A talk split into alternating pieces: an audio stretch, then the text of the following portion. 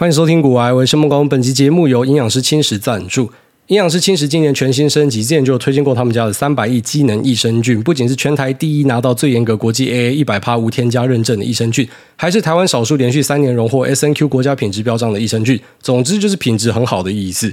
但是阿江营养师追求持续进步，今年的升级很猛，他们直接帮益生菌冲入了氮气，这也是目前全台唯一有做活菌冲氮的益生菌。因为益生菌很容易死掉，而三百亿机能益生菌就是在每小条益生菌粉包中都填入了氮气，可以降低七十五趴的氧化伤害，进而提高四十一趴的活菌存活率。这个升级真的很扯。不过为什么要做这么高成本的技术呢？因为大家都知道益生菌要菌数高才会有用，所以三百亿机能益生菌就做到了保证菌数，不仅有氮气充填，而且每一小条益生菌都有破千亿的菌数，确保有效期限两年内都有三百亿的菌数，而这样的数字也是目前最高规格的保证。最后，阿江营养师不仅是品牌负责人，更是产品研发人，所以可以很任性的不计成本做出最好的益生菌。从今天起到十月二十一号的晚间十一点五十九分为止，你只要输入 G O O A Y E 就能直接享有两千五百块现折一百五的优惠。在这边提供给所有需要的朋友们，那如果你有需要的话，可以参考一下我们的链接栏。好，那为了可以去日本玩，就打了第三剂的疫苗。于是现在我讲话鼻音非常重。其实我也不确定这个是莫德纳第三剂的副作用，还是。春秋季节交换的时候导致的过敏，因为我本身就会过敏啊，所以可能是两个都有吧。没有发烧，没有感冒，但是就是鼻音非常重，然后有很严重的鼻塞。除此之外呢，一切正常。那现在进去日本呢，他还是要求你要有三剂的疫苗，跟欧洲这边不太一样啊。在欧洲那边是你只要有确诊过，基本上你就等于是上 buff 了，他就不在意你有没有打疫苗了。那我们之前在意大利、在西班牙都是这样的一个状况。那外加我自己本身是有两剂的 A G 在外加确诊，所以我的防护力应该是强到不行。但是为了去日本，好吧，就只好打下去。那下去日本的费用也不便宜啊。我们家三个人就是两个大人一个婴儿，那婴儿是不占位的。我们三个人机票要五万多块，五万五千还五万六千多块。我跟我朋友聊到这件事情，他们觉得说这价格真的有点太贵了。就之前他们飞，好像说两个人搭商务舱哦是四万多块，所以他们就是以为说我是搭商务舱，我说不是，我是搭经济舱，两个人一个小孩要五万五。他说哦，干，那是价格是真的蛮贵的。不过当然是有办法找到比较便宜的机票了，好像是可能飞成田的红眼航班之类的就比较便宜。可是问题是你有带小朋友，就不太可能去飞红眼航班嘛，就一定要飞那个在羽田哦比较近，那不用太舟车劳顿的。所以呢，算下来，好，差不多就是五万多块是你找到最便宜的价格了。我是十一月中左右去的，所以现在机票的那个价格真的还蛮吓人的。那住宿的价格呢，在汇率的帮忙之下，其实是还 OK。那消费上，我相信也还 OK。最主要就是在机票的部分。那前几天有一位听众在 Instagram 的私讯，然后他问我说：“诶，为什么你之前会在节目里面跟大家讲到说，你觉得飞机会下去？那飞机现在确实下去了，觉得你是怎么样判断的？”那其实我必须得说，我们节目跟大家分享的东西啊，有些会中，有些不会中啊。分享的东西也不代表每一个会压。不过飞机我有压了，所以我就跟你讲一下为什么我会这样子看。那一样，这是我自己的看法。然后就是有很多东西其实都是呃有各方的见解、各方的剖析。那其实未必是因为我讲的一些理由，或者说谁讲的一些理由导致这个股价的上涨或是下跌。有时候就是单纯的歪打正着，所以我只能够大概的跟你讲一下我的想法是什么。那首先呢，在之前跟大家分享航空的时候，有主要的几个事件啊。第一个就是大家在大热炒航空的时候，我跟大家分享说有地方贤达在上面大拉特拉嘛，然后他们还自己发报告。那发了这个报告呢，还引起了国内另外一家券商的注意。那那个券商也很无聊，就跑去 diss 这个民间的人士说，你的报告都在乱写。我第一次看到有券商的报告会去 diss 民间人士，所以觉得非常有趣，就在节目跟大家分享。那以复盘的角度来看，那时候的股价位阶差不多就是在最高点正负五趴左右。那当时的想法是认为说，外资它已经把目标价 P ratio、PBR 都估出来了，我认为这边就是上缘。所以你现在看到很多外资在买。他们一定也要出场的，你看那些投信在嘛，他们一定也要出场，因为万般拉抬都是只为了出货，所以呢，总是要出去的。那当时我的想法是认为说，应该会跟着解封，哦，可能你可以回去听看看节目了。反正当时的说法是这样，呃，应该是会跟着解封拉一波，当成是利多嘛，因为解封是这样，大家一定会注意到航空股嘛，平常不会注意的，这时候都会跑来看的。那这时候可能就是一个很好的抛货机会，哦，所以我猜解封应该是一个出货的位置。那只是千算万算没有算到什么，就是当时啊，差不多三四月的时候这样说嘛，啊，应该会等到解封就拉，因为那时候觉得解封应该是五六月了不起啊，就没想到解封是拖了到十月才开始放行嘛，所以呢，这个算是自己没有料到的。那其实我也不是那时候就进场，我是在后面才进场，就是第二次跟大家聊到这件事情的时候才进场。那当时也是在坊间哦，有在传说指挥中心要放行。那其实我觉得一开始是有一点类似放消息试水文，未必是指挥中心放啊，啊可能也是民间有心人士去放的。反正一开始有一个消息先丢出来，就说呃可能要解封了哈，已经有在跟旅宿相关业者讨论的。那当时呢又第二次的跟大家聊到了航空类股，那就提到说应该是没有办法去支撑这样的一个价格，那也去补充了另外一个论述，就是说它的。呃，EPS 的部分呢，其实很大一环是因为航空附加费赚来的，就跟海运有很大一环是附加费赚来的一样。那这些附加费，你可以把它想象成，它就是一个供不应求的解放啊，他就跟他的客户讲说啊，我们现在成本高昂啊，燃油成本，你看油价一直涨哦，你看我们的人事成本这么高哦，在疫情的时候我们 fire 掉这么多人，那这些人呢，呃，现在要找也找不回来哦，你看机场的这些行李工，他们全部都嘛回不来了，然后导致什么行李大乱，叭叭叭，反正讲一堆万般的理由，都是为了去赚你一个附加费嘛啊，价高者得哦，谁付比较多钱？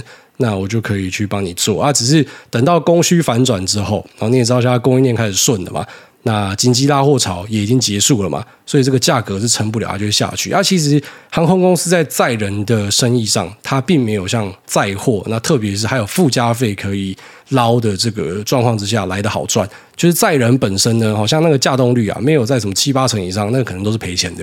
航空公司它要载满才会赚钱、啊，简单来讲可以这样说。那航空公司本身也不是一个非常赚钱的东西，它以前的 EPS 就告诉你了一切的答案，除非你相信这一次不一样，这是航空公司的一个大变革。可是我不觉得这次不一样。那其实这就跟我当年在看海运的状况一样，这也是为什么我没有上货柜轮啊。那同样的故事我们讲过很多次，我就不再赘述。反正就是因为你长期看它，然后你不想相信说这次不一样。当然那些相信这次不一样的就可以赚到这个上升段嘛。那像我们这种相信说哪一次不一样的，其实我们就可以赚到下去的那一段。因为你要知道这种机会财股呢，它就是呃可能十几年、二十年发一个大运，然后赚一个超大，可是最终它都是要回到原点。好，最终都要回到原点，因为其实整个世界的格局是没有改变的。我们并没有因为这样子突然有什么婴儿潮啊，然后有大量的拉货，然后有大量的需求产生，那是一个暂时的现象，它有点像是把之后的需求拉到现在来实践而已。所以呢，它终究是要回到原点的，只是那个时间跟速率的问题而已。所以这种机会踩股票，我觉得你要去发掘它，然后并且蹲在上面等它发车啊往上的这一段呢，是比较困难的。就你真的要有一些真知灼见呐。那我相信这是很大的挑战。但是如果他们已经出现了，哦，就是一些看起来供不应求、涨价涨到喷掉，然后现在开始有很多人要扩产、要去做这一块生意的这些东西呢，当它已经出现的时候，其实我觉得是比较容易去做它的时候。就是你接下来就是赌它下跌而已嘛，知道什么时候下跌。那像去赌它下跌的时候，也是有蛮多的 know how 要去处理。我觉得最重要一点就是说，如果你要去空这一种，呃，就是因为。百年难得一见的行情喷起来的东西，好，那它也不是说什么社会的变革导致它未来有新的动能等等的，啊，像是 data center 这种东西，我觉得这就是属于新的变革，它的用量就是变大，所以呢，它比较不太像是一个典型景气循环的象征。当然，可能在半导体里面很多东西还是这样，没错。只是我意思是说，就只要有这种新的故事产生，那这个故事是可以持久的。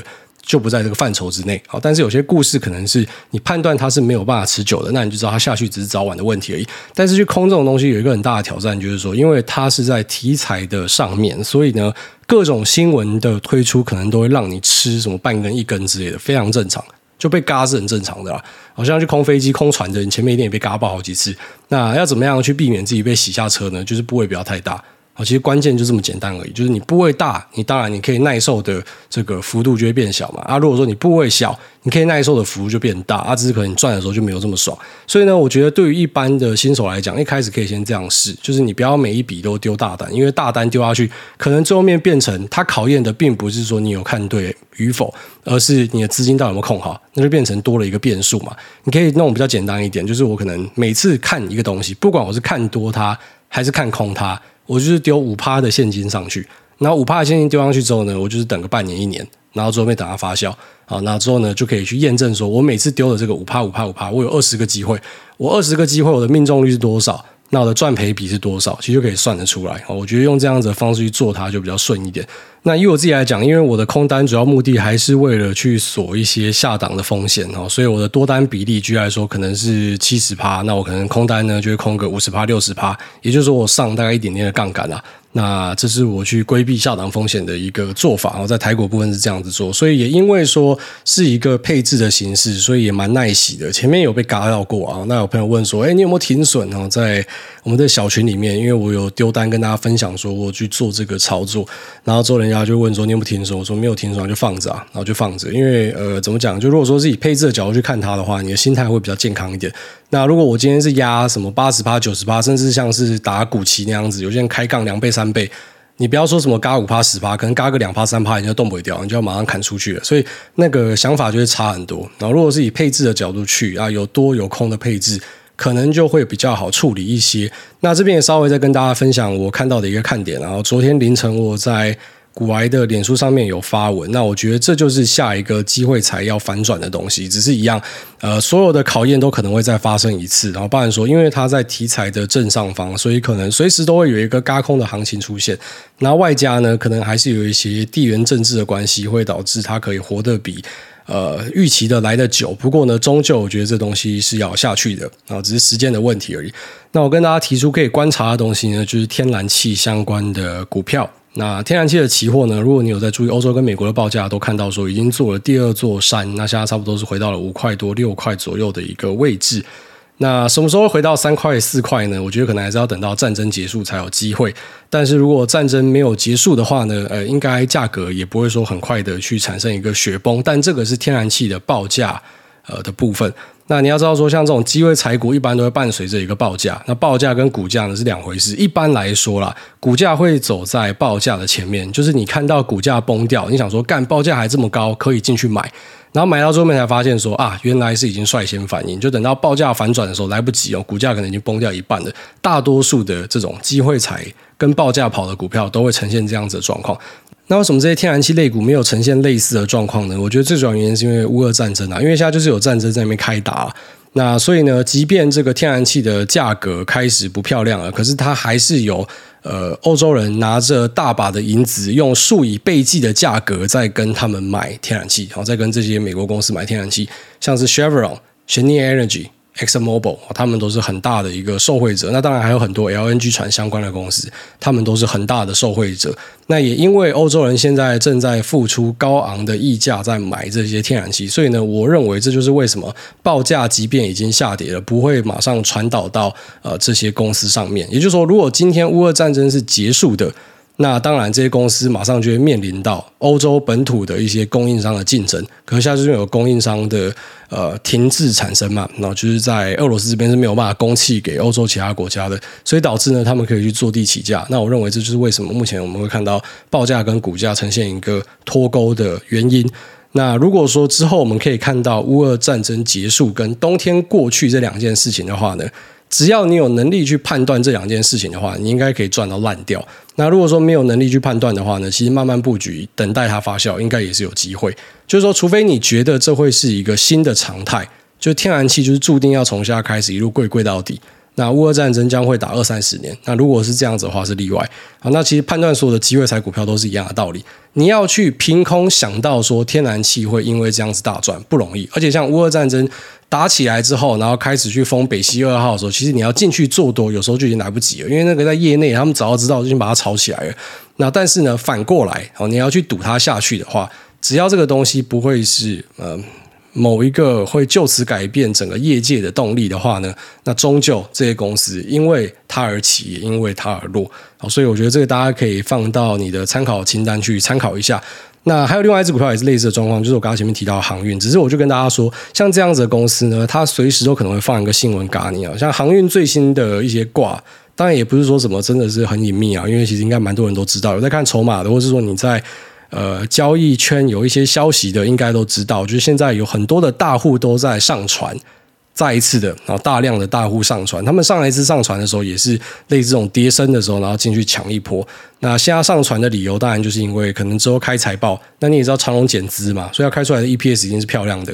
那这个数字漂亮，其实你有去稍微动一下数字就知道说，废话干你减资，然后外加你前面这么赚，只是你明年还有没有这个钱啊？我们当然知道说明年他就没有这个钱嘛，只是问题是他还是有办法成为一个短线的题材，然后进来嘎你一波这样。所以我自己是觉得说像。呃，最近的台股哈，因为美股已经连续涨第三天嘛，我刚刚看，啊，现在时间是下午三点半左右了。那我刚刚看那个美股的小纳斯达克还是上涨的，虽然已经开始在收敛它涨幅了，但我们先假设它是上涨，就连续三天了嘛。可是台股其实没有在跟涨，台股就第一天跟着反弹，然后第二、第三天是压着。那我觉得压着最主要原因是因为结算日啊。那之前不是 Q&A 有一个朋友在问说，到底股票里面有没有主力嘛？我说个股是一定有啦。那呃，大盘的部分可能就结算日的时候有。你现在就是看到了，今天的这个盘，你去稍微看一下。呃，那一位朋友，那还有其他好奇说台股到底有没有主力的，有没有黑手的？你去看一下今天的盘，这个一万三千点就刚好是未平仓量最大的地方哦。美股他妈的涨了一趴多，照样直接把你干下去，他就直接狂卖台积电，把它压下去，压爆，然后让它收在一万三以下，哦，就直接去。啊，烧爆这些大量的未平仓，你就知道说，哇靠，其实这些人是真的非常厉害，然后这些 quant 是真的非常非常的厉害，这样子。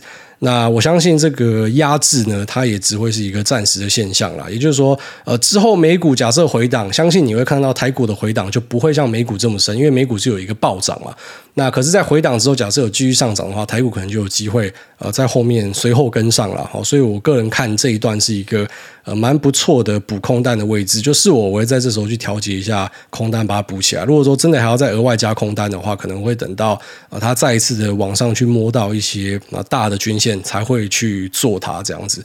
那其实蛮多散户他是反过来，他每次看到行情不好的时候，就开始进入一个非常消极的姿态，然后就整天在一些讨论区发文说啊无脑空就好。干你在这种他妈已经崩到乖离这么大的时候进去空，你真是找死啊！我觉得你死亡的机会是比较大的啦。其实你应该是要反过来，就是在大家可能比较乐观大反弹的时候，你开始去布你的空单；那比较悲观的时候，你要开始去做多才对。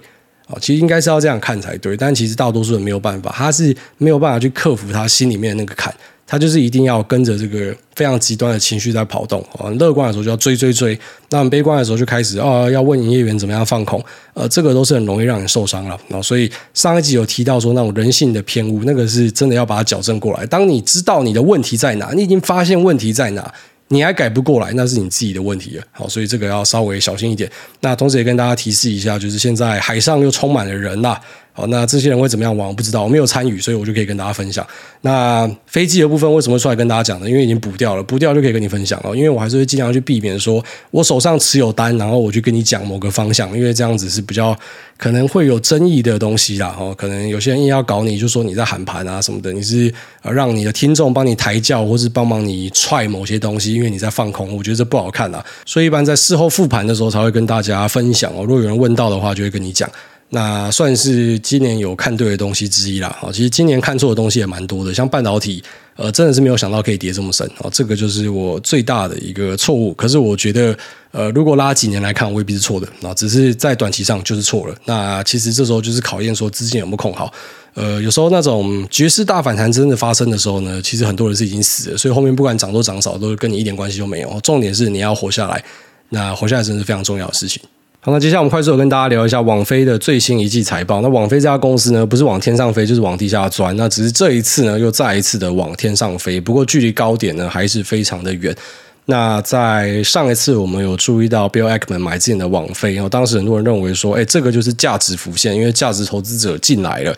结果没想到他三个月就卖出，然后卖出的点呢还是最低点，好，所以他卖出之后呢就开始一路的起涨至今。网飞算是呃从它跌到低点开始到现在呢，它是优于大盘没有问题，因为它是一路在上涨。不过如果从高点起算的话，它是跌了非常多。从今年的呃 year today 来看也是这样子，然后所以现在它只能够算是它跌升反弹。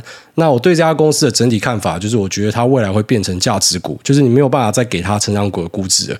我相信从现在开始，大家都会用价值股的。估值来看它，好，那现在看它业绩的部分，第三季营收是七十九亿 versus 七十八亿，那每股盈余 EPS 呢三点一 versus 二点一三，那我觉得在 EPS 的部分算是跌破了很多人的眼镜吧。那算是非常会赚钱的 cash cow，特别是摆在串流媒体里面，非常的显眼哦。这个东西要赚钱其实不容易，要做到全球的作品输出，这是一个很大的挑战。网飞在供应链的管理一直以来都是非常的强大。那全球的用户新增两百四十万个，是比 Street 预期多了一倍。它在上半年的时候是衰退，那第三季大家也是不看好，结果没想到是击败预期。那第四季的展望呢，也是击败预期，所以我觉得这是一个很大的亮点。不过同时也跟大家说，他们之后。后就不会再公布这个用户的数字了。那我觉得这个其实是在呃美国的交易市场里面，公司很常见的一个伎俩哦。他不是故意要坏坏什么，他就是要导正大家，要跟大家讲说这个数字呢，其实不是未来的重点的，有点像在教育整个市场的感觉。那我觉得之前就是很多人会去抓的这个数字，可是忘记说网飞的 base 是两亿多人诶。哦，这个不是开玩笑的，就是两亿多人，他只要在他身上可以一直稳定的榨出更多的钱，那即便这个用户成长的数量没有像之前还是成长股这么暴利，那其实也是一个非常稳健的公司。但相对的，就大家可能就会用价值股的角度去看它。那网飞这家公司，我觉得他也做出了一些取舍啦。那像 r e h a s t i n g 他在一些访问，还有甚至是那个著作里面，都已经蛮明确的表态，就是他不会想要去做广告这种去毁灭哦一个串流媒体质感的东西。他认为说，反正我们就是应该要做这种呃订阅媒体嘛，反正你就是付了钱，那你就可以享受到我们最优质的服务。他在工程师的呃聘请上呢，在呃，整个这个美国科技圈也是非常有名的高薪，所以他是很用力的在经营这一块，他希望可以经营一个高质感的东西。只是我觉得现在就是碍于这个成长性开始去受限，所以呢，他妥协了啊，去开放了这个广告的订阅方案。那收费呢会是六点九九 US dollar。那目前我们不会在呃台湾看到，十一月会上，在全球各地会有，只是在台湾可能你还不会看到。那这个广告的方案呢，会让你在一个小时的观影体验里面会有四到五分钟的广告，听起来没有很多，但是其实我觉得是很大的一个呃，怎么讲？就对于观影体验的伤害。但我相信那些对于费用比较斤斤计较的人，可能会觉得这个还可以接受吧。好，但我自己就是 YouTube 也是直接开 Premium 的，所以我会觉得无法接受。那只多一点点钱，当然我就直接把你呃广告给买掉，然后类似这样子。所以我觉得它可能可以开启一个我自己想象不到的用户圈吧。因为以我自己或者身边的人来看，我觉得没有人会去买这个东西。但可能看起来，呃，Street 是对这个东西非常看好，他觉得会有一些对于价格敏感的客人，可能他们要的就是这样子的一个内容。那当然，在广告这边就可以开始产生一些很稳定的挹注。那就我所知，他们广告的版位销售呢，也都是卖的非常的好，是跟微软合作。那整体的状况呢，是很赞的。然后，所以之后可能就可以让大家看到一些他们号称是比较高质感的广告。那可能不会像 YouTube 看到一些什么假球啊，或者 Facebook 看到一些假的投资粉砖之类的，应该不会这么惨吧？应该是一些我在想啊，什么 Xbox 的广告之类吧。那如果是这样，可能对一些人来说是可以接受的。那我觉得这就是这家公司好在展现它一个那 pivoting 的能力，就是说我们都知道大企业啊，特别是现在这个时代变化太快了，所以他们必须要有很多个飞轮嘛，就是可能下面有很多东西在做。那同时呢，他们如果发现一个东西不对，也要赶快的去转向。那像脸书也做了一个很大的转向，只是脸书的转向，我觉得已经是跳脱它本业了。好，虽然我们说 VR 跟社群还是有一些关系，可是那个转向是很大。那我上次的评价是说，脸书它是变成一个成长股，那这个成长股就代表说，呃，你过去看到的那些钱，你都要先假设它不存在，哦，这些社群可以带进来的稳定的收入呢，你都要先假设它不存在，因为它现在是 all in 去做一个很疯狂的事情。那反过来呢，Netflix，我觉得它就是要放弃自己是成长股这件事情，我就是去做一个价值股来做的东西，我带来稳定的现金流。那我是很大，大到不能倒，好，那大到大家都需要我。那同时呢，呃，我也会稳定的去产出一些可信赖的服务。我觉得这是网飞未来的方向。那你说这一季的用户为什么会增加这么多？我觉得还是跟一些大作有关啦。在亚洲区可能就是这个语音语吧，然后非常律师很多人在看嘛。那在欧美区可能就是 Jeff Dahmer，就是蛇魔达摩这一部。那这一部呢，你如果在看 Twitter 或是 TikTok，哦，就是当然不是讲墙内版本，墙外版本的抖音，我自己有事没事会划一下，那你就会知道他在欧美圈是掀起了很大的反应，大家都在玩这个梗。所以我相信一些大作呢，它确实可以帮他们带来很多的用户。那这些用户呢，配上网飞本身低的 churn rate，所以我觉得它应该都可以非常有效的留下来，那持续的去产生很大量的 lifetime value。这样，所以我觉得网飞的故事其实是呃没有什么太大的改变。那最主要的一个核心变化呢，就是在这个他们去接受了广告方案这件事情。这个是创办人他一直不想要做的事情，可是看来就是时势所逼，我不得不做。那看起来这个就是会符合大家要的东西。我相信他开始不去公布他的那个订户数量，就是某种程度的对市场抗议吧。就是这个本来就不是我们一直要追求的东西，所以我干脆就不要公布了。好，一种反扑啦，因为他终于去做了一个他很不想做的事情，然后现在可能就是做出了一个反扑这样子。我觉得这是呃，我们看到 Netflix 的它的一些调整。好，然后再来就是说，在今年的年初，其实有一个很常见的说法是这样，就是说。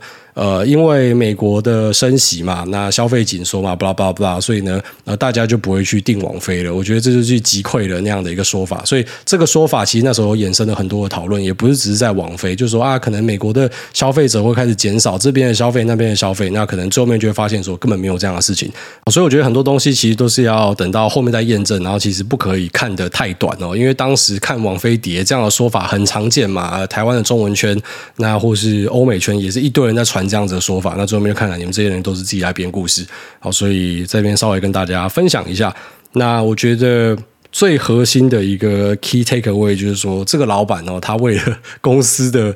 存续其实也没有那么惨啊。简单来讲，就是公司的股价跌烂，跟他们公司的经营其实没有什么太大关系。应该说，他也是为了照顾大家的股东权益，因为他是一个很用心在照顾股东权益的人。不然说，他一直在呃纠结这个回购的部分。我之前在讨论这件事情，就知道说他是想要顾好股东权益的。那他为了把呃这个股东权益的部分照顾好，因为他股价要崩了嘛，所以好妥协，我去做了一个我真的非常不想要做的事情。那我们之后再持续观察王菲会为我们带来什么样的惊喜啊？但我觉得。呃，总而言之呢，就还是目前我们可以找到的串流媒体里面最强大的公司，中作品最多，那产出的内容最好，那效率也是最强的。当然不是讲说最好，就是说它有最 top 的作品哦，因为你知道，像 Disney 上面就有。呃，《曼达洛人》哦，《曼达洛人》，我觉得那超赞。就当然各家都有它厉害的地方，只是网飞它强就是强在它可以不停的甩出高品质的作品，它的那个几率是最高的啦。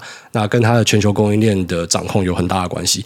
好，那这节目先到这边，我们接下来进入 Q&A 的部分。第一位 Miko 爸他说满分只能够给五星，我给到六星。来大你好，小弟在好几年前也是常打期货的交易人，常被朋友说是高频交易，而当时住家里没有什么开销，直到两年前因为结婚花光了所有的积蓄买了一间房子。那这两年因为房贷压力而努力的拼本业收入，手上必须要有周转金才可以跟厂商进货，所以都没有在关注市场。那近期终于存了一笔会碰不到的钱，想再回去市场交易，但是朋友有分享说近两年交易的方式跟以前不太一样，所以再回去可能还是要缴些学费，重新习惯自己的频率。那建议我定期定额大盘稳定冲本业。那请问来大，如果是您有什么建议呢？祝来大事顺心赚大钱，好，谢谢。那首先你提到说你之前本身也是有在打期货，那只是后来跑去结婚，那做了一些事业，所以就没有时间再做交易了。那现在有一笔闲钱要回来，所以你之前有打吗？那之前有没有赚钱啊？啊，如果之前有在赚钱的话。那当然，其实我觉得你还是可以继续去做你的投机操作。那我觉得定期定额这种东西，像我给听众建议嘛，哦，你可能呃多少配个三成的大盘做开局。那如果说呃主动投资做得好就放大，主动投资做得烂那就缩小，最后面就可能就是变成说就是被动投资就好，也未必是好跟不好。有时候其实你主动投资做得好，可是你要花的时间是可能一天五六个小时以上，那你只赢大盘一点点。那你花这个时间也没有意义嘛？除非是你的热情之所在之类的。所以我会给大家一条退路啊。简单来讲是这样子。那如果说你是呃本身有在打期货又有办法获利的话，我觉得回去做不是不行哦。只要这个 CP 值够高，它不会影响到你的本业家庭，不会让你的压力大。都是可以做的，只是确实，呃，现在的市场啊，举例来说，像今年跟去年前年就差很多。去年前年的特性比较像是海龟交易、动能交易，或是当时很多人讲的所谓的疯狗流。其实疯狗流就是海龟交易、动能交易啊，就是同样的东西换个名字而已。我们当时有跟大家讲这件事情，它就是突破的做多策略这样。那在去年前年是很有效，在今年这样做你会死掉。那那今年就是呃，可能新的跌破的黑 K 策略就会啊，在今年非常的有效。那可能在二零一二、一三。三的时候，就是那种呃箱型策略是比较有效。所以其实每年你要去做期货，都会发现说，那短线的策略都会不太一样。所以缴一些学费是很正常的，就是稍微熟悉一下。那也未必要直接大进大出去缴学费给人家，可能就先用小口数啊。你本来是一口大台，就打一口小台就好啦。先稍微熟悉一下，OK。那再看要不要把它放大。那如果说会影响到本业什么有的没有的，那本业的收入其实是很高的，那确实拼本业收入，然后把钱丢进去被动投资也是一个选择。好，所以我觉得这个都是要看人。那如同我们说的问题啊，你会发现很多人来问我问题，最后面都获得不了一个标准答案，因为我真的不知道每个人的状况是怎么样。那其实真的每个人会做不一样的选择。那只是如果你过去是有经验的，我还是会觉得你可以先试试看。好，那试试看，发现说 CP 值不够，或者说都在赔钱，那就把它转成是一个这种被动投资会比较适合一点。好，下面为这个。几缸高盖，他说不出意外的话就要出意外了，拜托挨大念完好了啦。特哥、椅子哥、丹利哥、死哥、威尔哥、灵魂收割、多佛朗明哥、朱大哥、苍兰哥、中华民国国歌、UC 姐、K 七姐、好运姐、冰冰姐、美凤姐、小燕姐、法拉利姐、曾胜姐、林俊杰、传奇罗杰、端午节、中秋节、万圣节、圣诞节、水银。秒解万解夜班保全寒冰霸权第一神拳升龙拳兽魂轰拳流水岩碎拳男女平权边境牧羊犬灵异泉搬砖工人小金人糖豆人力量人伊调人。内裤超人、空干人、钢铁人、蚁人、神力女超人、晋级的巨人、李李人、壮烈成人、木叶三人、闪电十一人啊！下面为这个万华金城武是我啦，他说你才破口，你全家都破口。借贷投资经验交流，从二一 Q one 开始借贷投资，借过理财型房贷，利率一点三二，四百万；股票质押，利率一点八，六百万；个人信贷一点八八，八十万。经过斑马斑马的升息，房贷升到一点八九，信贷二点四一，但股票直借依然是一点八。累积了四年的台股投资经验，有买过大赚的东钢、光宝科、合一，也有跌烂的友达、稳茂挂号以上都还持有中。充分认知到自我选股能力的不足，逐渐将资金跟配息都丢入六二零八跟零零五零。如果强劲的薪资现金流支撑，股票直借妥善运用是非常好的工具，可以作为资金的蓄洪池，调节类现金的部位。在大跌时借贷投入，大涨时股息及现金流优先还款。那而且可以只还息不强制还本，但切记要注意维持率。那我把相关讯息放在古版的 AULAU 文章内，在这边提供给所有有需要的朋友们哦。所以是古版的朋友来分享这个呃借贷相关的东西。那老样子啊，借贷要扛的东西不是去算这种啊利息啊，还有什么未来的期待获利有什么，而是你遇到极端状况的时候，你有没有办法撑住。好，你有借贷的，其实像遇到这样的修正，你非常痛苦。那如果说之后真的还有万丈深渊哦，标普真的跌到什么一千八，虽然我觉得不太可能，但这就是市场上啊目前喊出来的最低价。那可能台股跌到五千、六千，我还是觉得不可能，但没关系，市场人家喊最低价。你要想，如果你真的遇到这样子的极端状况啊，像你那个股票质押，你就会被人家 margin 口嘛，你就要补钱嘛。啊，你会不会觉得压力太大啊？如果不会的话，你就可以做。但我还是真心建议大家不要借钱投资哦。但如果说想要借钱投资的，确实你了解工具，那在工具里面选适合的，那是 OK 的。那他说他的股票直借一点八算不错，因为股票直借，呃，我今天才刚问一个朋友，应该都是要两趴以上，目前应该都是要两趴以上。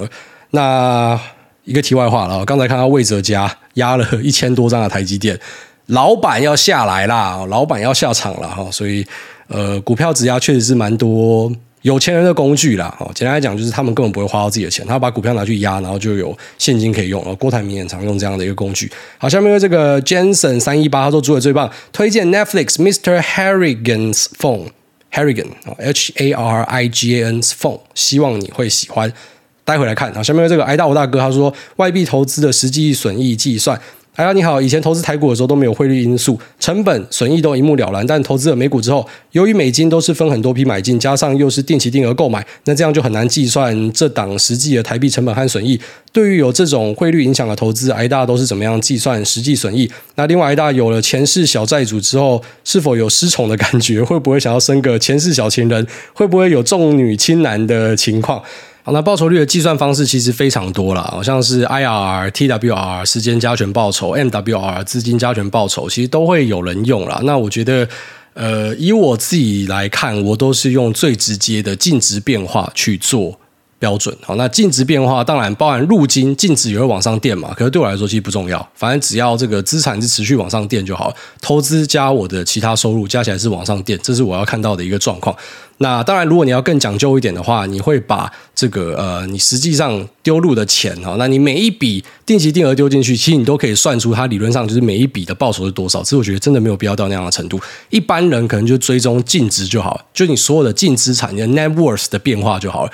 那如果是一些投资狂人的话，你可以去做到，就是可能啊，每一笔的状况是怎么样，都会做分析。但我觉得那个没有什么太大的意义啦。那 TWR、MWR 跟呃 IRR，你可以自己稍微去研究一下。挑一个你喜欢的，你想要花时间去研究你的报酬分析，可以这样做。那以我自己来看，就是直接把美元跟台币拆成两个资产，然后去看我的净资产的变化。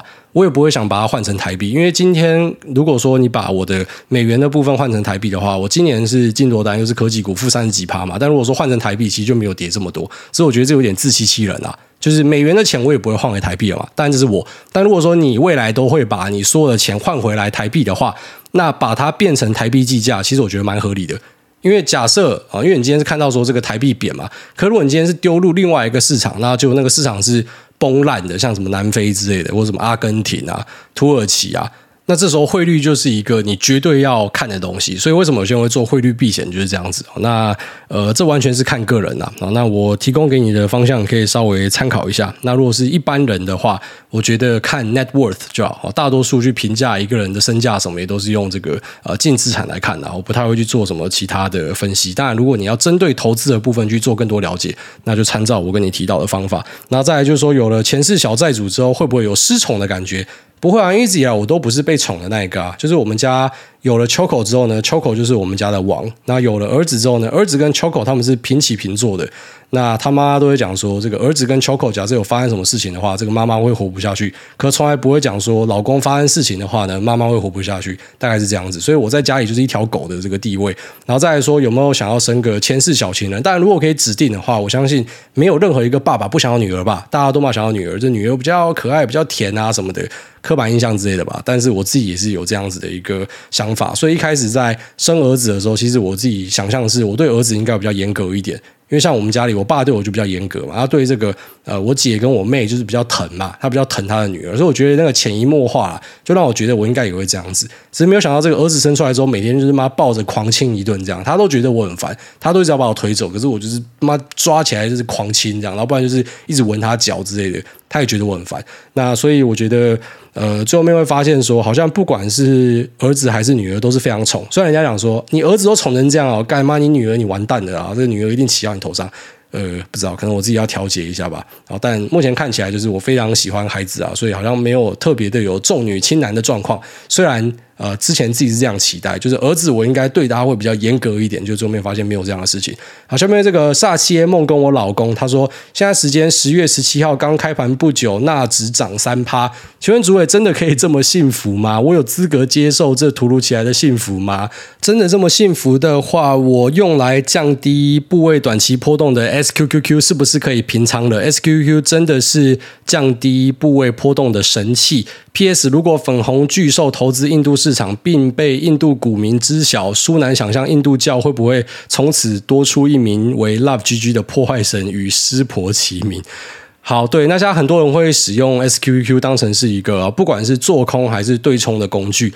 那我还是不建议大家使用这个商品，因为 SQQQ 呢，呃，它本身那个经理人在调整、在弄来弄去的时候，你会发现说，它一年它呃不见的这个净值是很多的，所以其实你用这个商品，等于是你有一点在让分的感觉。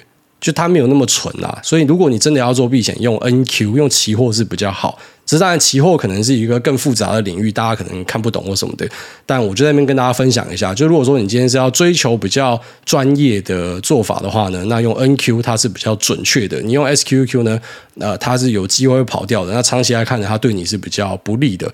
虽然 NQ 它也有正价差的问题啊，反正总之我就提供一个方向给大家思考一下。那如果说真的只是用很短期的话呢，SQQ 它确实是可以考虑的。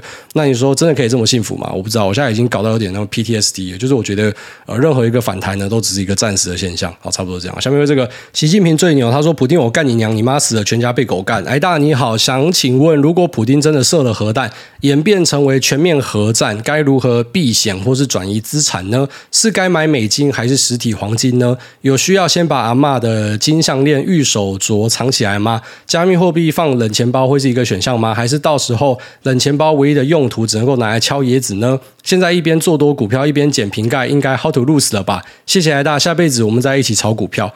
呃，真的射了核弹的话，哦，根据那个冷战时期的。呃，互相毁灭原则就是，它不可能让你射了核弹之后就 let it go，它一定要射回去，就最后面一定变成大家互相射来射去。为什么？因为我今天让你射了，我没有动作，就代表说你一定会再继续的予取予求。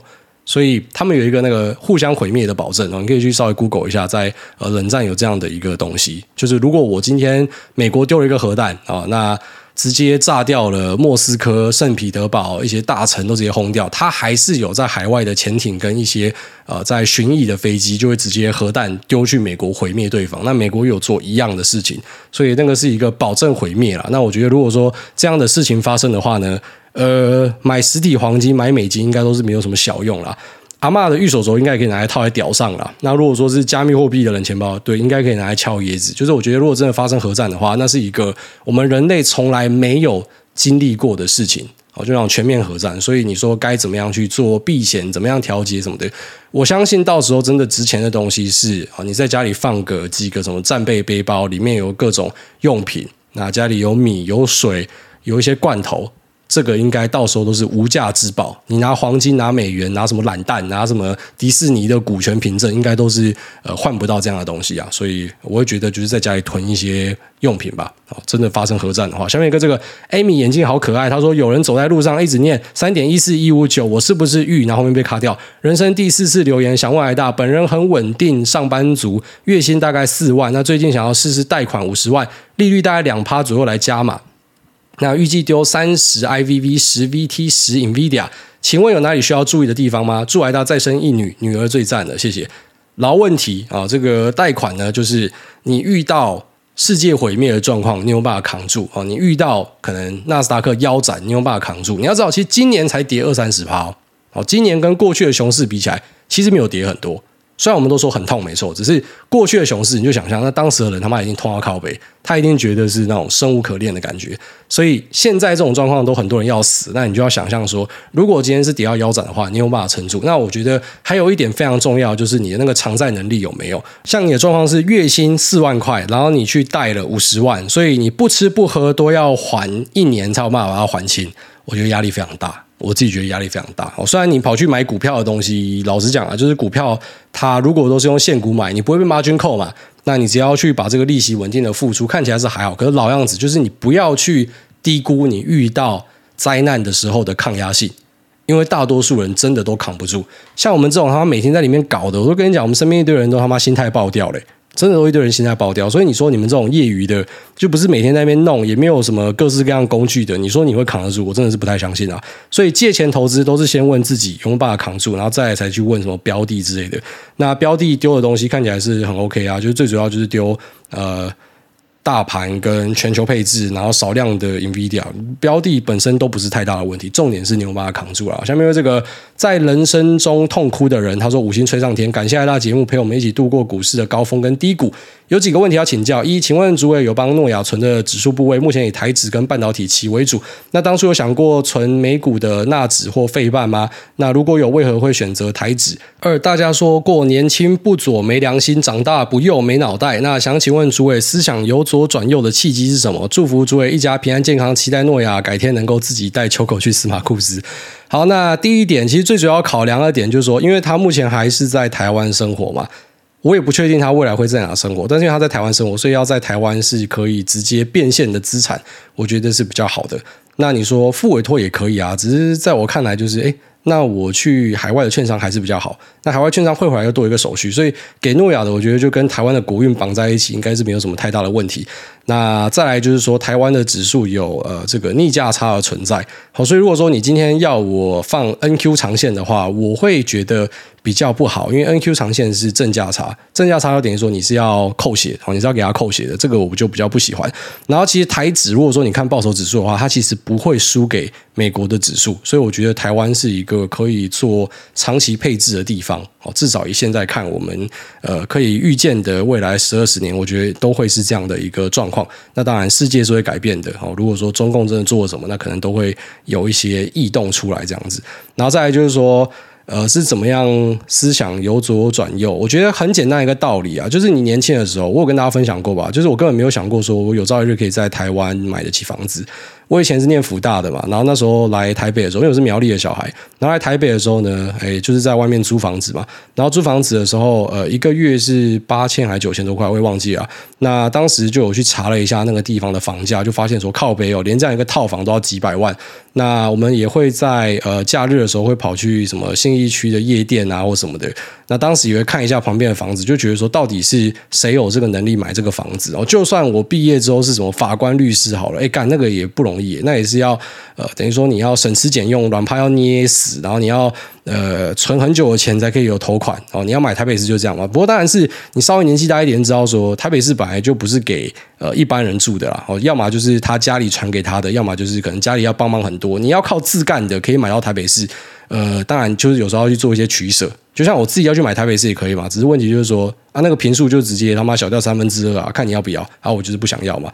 那其实我当时是真的觉得自己是不会有这样子的机会，所以你会一直觉得说自己是被剥夺的。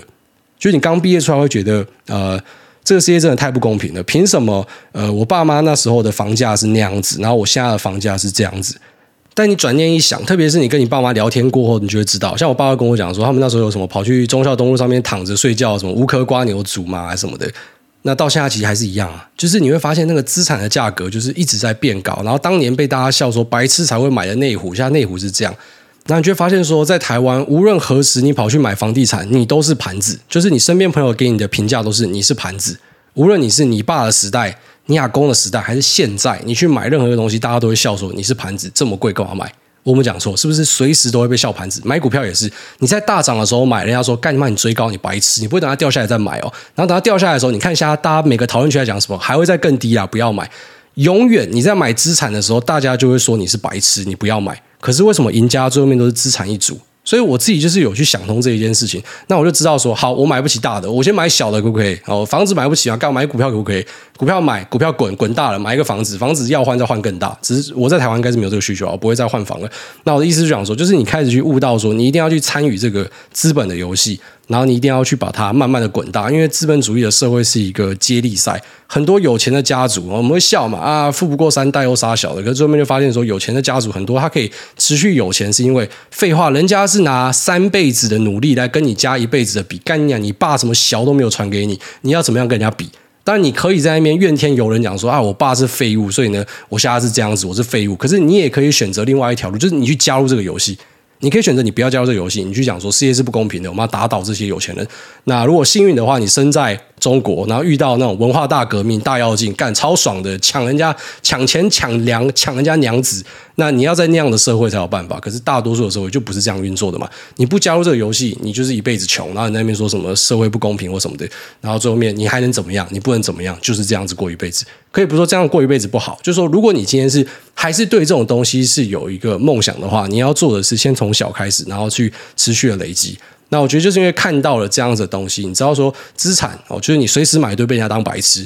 那可是买到最后面的人，他都是赢家，而且特别是抱越长的越长是那种最大的赢家。所以呢，我应该要加入这样的一个行列，我不应该去讲说什么事业不公平有什么，因为那我不可以改变。你要我怎样？我要去行刺大家吗？我要怎样？我要去选总统，然后改变这个社会吗？你要颠覆大家吗？你要想，你今天要去颠覆的这些有产阶级，可能台湾是占大多数，你根本就赢不了啦。你只能够在你的同温层里面，大家讲说我们要去打倒这些他妈走资派，可实际上你出来选举，你拿不到票啦。你就要知道说，你要去参加这个游戏，你要去跟社会接轨，而不是一直说这个社会不对，我们要去修正这个社会，因为社会就是这样。你要去符合它，你要去调整。所以说，左跟右有一个呃，我觉得还蛮到位的叙述是这样子啊。左呢就像是木匠，他们都想要打造、想要拆东西啊；右呢就是园丁，就是我既有的东西我去修剪它。那可能最后面发现说，其实这个呃偏右的价值呢，特别是你开始在努力工作，然后你开始在有所收获的时候呢，你会发现这个东西是呃比较适合大家的一个价值。然后在你获得这些东西之后呢，开始有人会跟你讲说，tax the rich，然后讲说什么这些炒股仔都没有贡献，他们应该要怎么样怎么样。你心心里面就在想说，靠北哦，赶紧被缴那个证交税，我看你要缴他妈的二十年、三十年才可以抵我一年，可是没有办法，就他们都只会在那边嘴说什么，你都没有在做事或啥小的。那让我想到一个很有趣的 memo，在下一集拿出来跟大家分享，我觉得非常带感。那讲完之后呢，大家应该可以了解更多关于这种啊社会价值观或者说这种左右价值的一些看法。好，大家讲，那这里就聊到这边，就这样，拜。